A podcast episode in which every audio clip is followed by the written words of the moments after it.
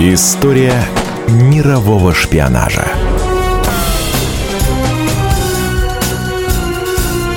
На радио «Комсомольская правда». Зима 1983 года. В Израиле идет закрытый судебный процесс над подполковником армии обороны страны Авраамом Клиндергом. Он обвиняется в передаче Советскому Союзу секретных данных о разработках средств защиты от биологического оружия.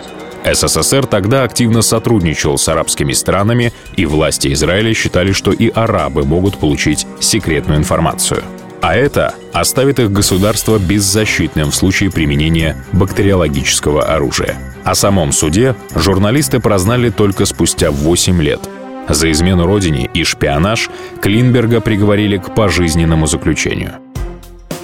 Однако через 15 лет по состоянию здоровья его перевели под домашний арест, а еще через 5 лет разрешили выехать во Францию.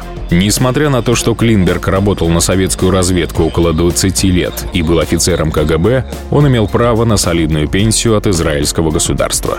Как подсчитали в израильской контрразведке, ущерб, который нанес Клинберг своей стране, можно оценить в миллионы долларов – Пресса назвала дело Авраама Клинберга наиболее разрушительным шпионским скандалом в истории Израиля, а его самого — самым высокопоставленным задержанным советским шпионом.